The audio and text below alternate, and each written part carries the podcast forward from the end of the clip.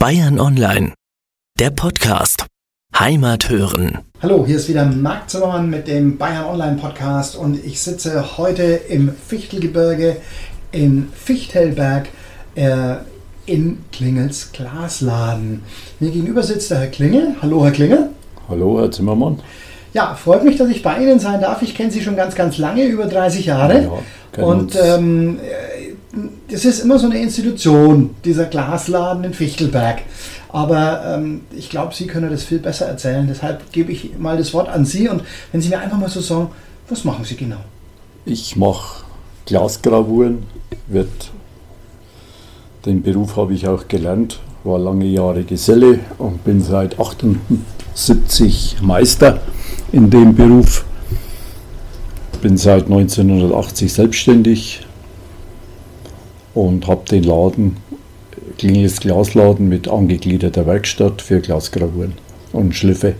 Okay, das bedeutet, Sie bekommen Rohgläser und machen dann Muster rein? Machen dann Muster rein, ob das jetzt Blumenmuster sind, Jagdmotive, Wappen, Schriften oder auch normale herkömmliche Schliffe, wie man es immer schon hatte.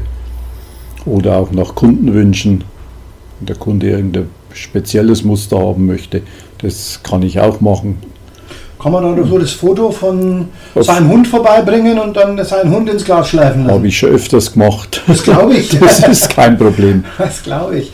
Okay, und ähm, Fichtelgebirge, Glas, Porzellan, das hat ja so eine ja, Geschichte. Ja, das Glas hat hauptsächlich eine Geschichte im Fichtelgebirge. Es gibt es ja schon seit dem Mittelalter, wo die Wanderglashütten unterwegs waren in die Wälder wegen dem Brennstoff. Wir hatten ja auch unterhalb vom Ochsenkopf auch einmal eine Glashütte. Da wurden Glasknöpfe gemacht, wurde vor über 20 Jahren einmal eine Ausgrabung gestartet. Findet man immer noch Glasknöpfe verbuddelt. Und äh, wie muss man sich das vorstellen? Also da, da kommt eine ganze Glashütte, also eine Firma sozusagen, auf, auf Planwagen in Wald, sagt, oh super, Holz. Ja, das war früher im Mittelalter eben gang und gäbe, dass die aus dem Süden kamen, teilweise aus Venetien, und haben sich immer in waldreichen Gebieten angesiedelt. Wenn der Wald abgeholzt war, ging es weiter ins nächste Gebiet. Autsch, ja, ne, das ist unter heutigen Klimagesichtspunkten ja nicht mehr so ganz ist nicht mehr so üblich, aber seitdem ist ja, hat sich ja viel getan. Nach dem Krieg kamen ja viele Gablonzer, die die Glasindustrie hier wieder ansiedelten.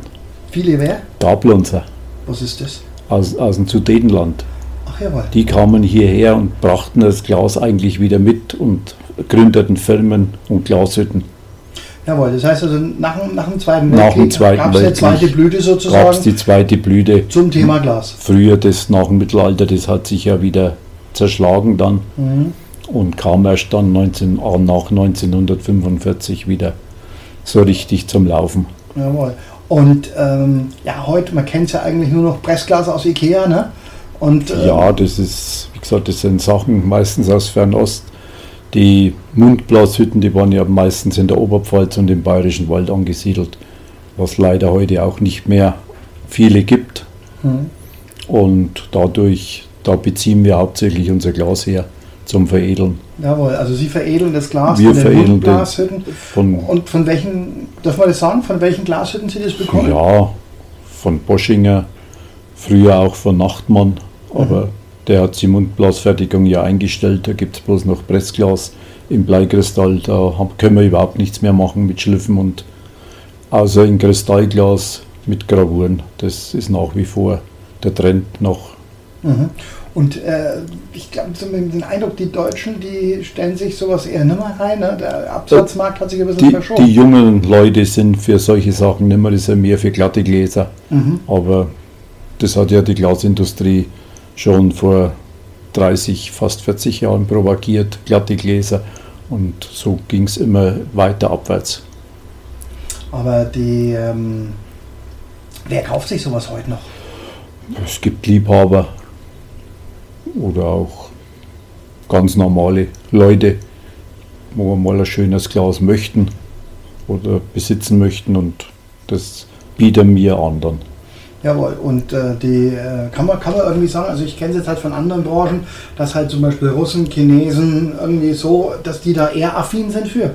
Ja, aber da ist bei uns, äh, muss man sagen, der Markt äh, nicht ganz da, weil die gehen an die Glashütten ran, was sie noch vorfinden und wenn sie da klarkommen, dann kann es dort Aufträge geben, aber meistens, äh, man sieht es dann immer auf die Messen, äh, das sind meistens ausländische Glashütten, wo sich auf solche Länder spezialisiert haben. Mhm, mhm. Das war früher bei uns auch, äh, sagen wir vor 30 Jahren, da habe ich selber auch für Arabien äh, mitgearbeitet an, an Mustern und, und auch an Produkten, was wir dann äh, einige Jahre lieferten. Mhm.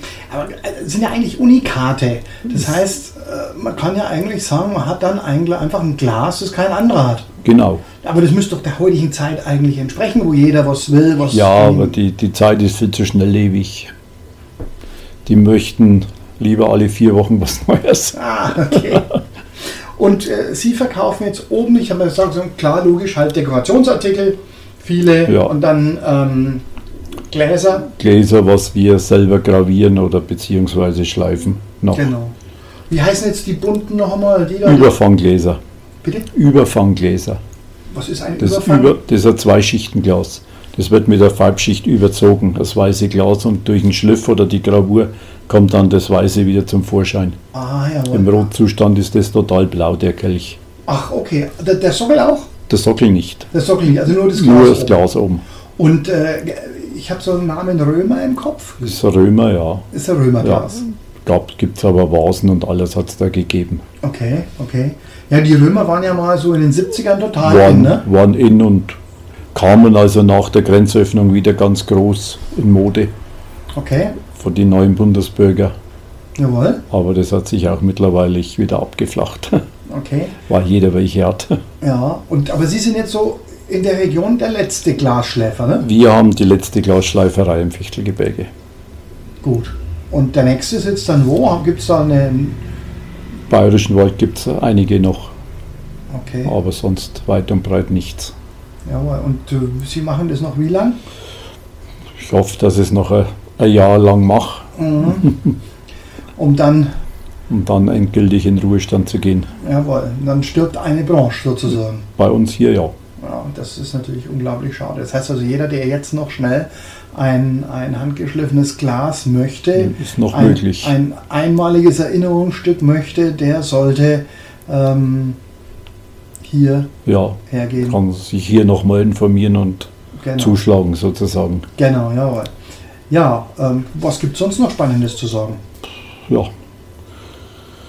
Zum Berufsbild kann man noch sagen, es eignet sich auch nicht jeder und die Berufe kamen ja früher nur vor, auch jetzt, wo Glasindustrie war, aber sonst schaut es finster aus im, im ganzen Nachwuchs. Wie in vielen Branchen auch. lernen? Man kann es noch lernen in der Glasfachschule in Zwiesel, aber das Interesse bei den jungen Leuten ist gleich null. Okay.